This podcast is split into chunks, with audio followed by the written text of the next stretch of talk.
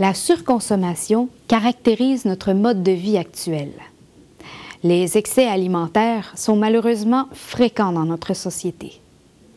À force d'être répétés, ces excès, loin d'apporter le bonheur souhaité, provoquent un mal-être. Trouver son équilibre devant l'abondance des produits et la très grande accessibilité au supermarché n'est pas toujours une tâche facile. Les nutritionnistes le disent. La recherche de cet équilibre doit se manifester tôt dans la vie, de façon qu'on puisse l'atteindre progressivement.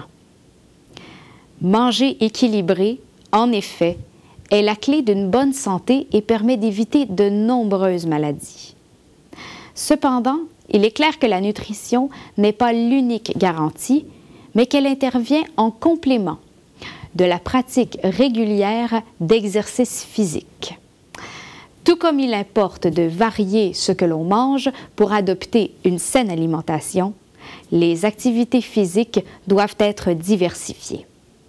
La Fondation des maladies du cœur du Québec recommande aux adultes de pratiquer entre 30 et 60 minutes d'activité physique en moyenne par jour afin d'assurer leur santé cardiovasculaire. Pour leur part, les enfants ont besoin de s'activer entre 60 et 90 minutes en moyenne la plupart des jours de la semaine. Les activités d'endurance comme la marche, le vélo et la natation sont particulièrement bénéfiques pour le cœur, les poumons et le système circulatoire. Intégrer l'activité physique à nos habitudes quotidiennes peut nous aider à réduire considérablement notre niveau de stress, augmenter notre énergie vitale et améliorer notre sommeil comme notre digestion.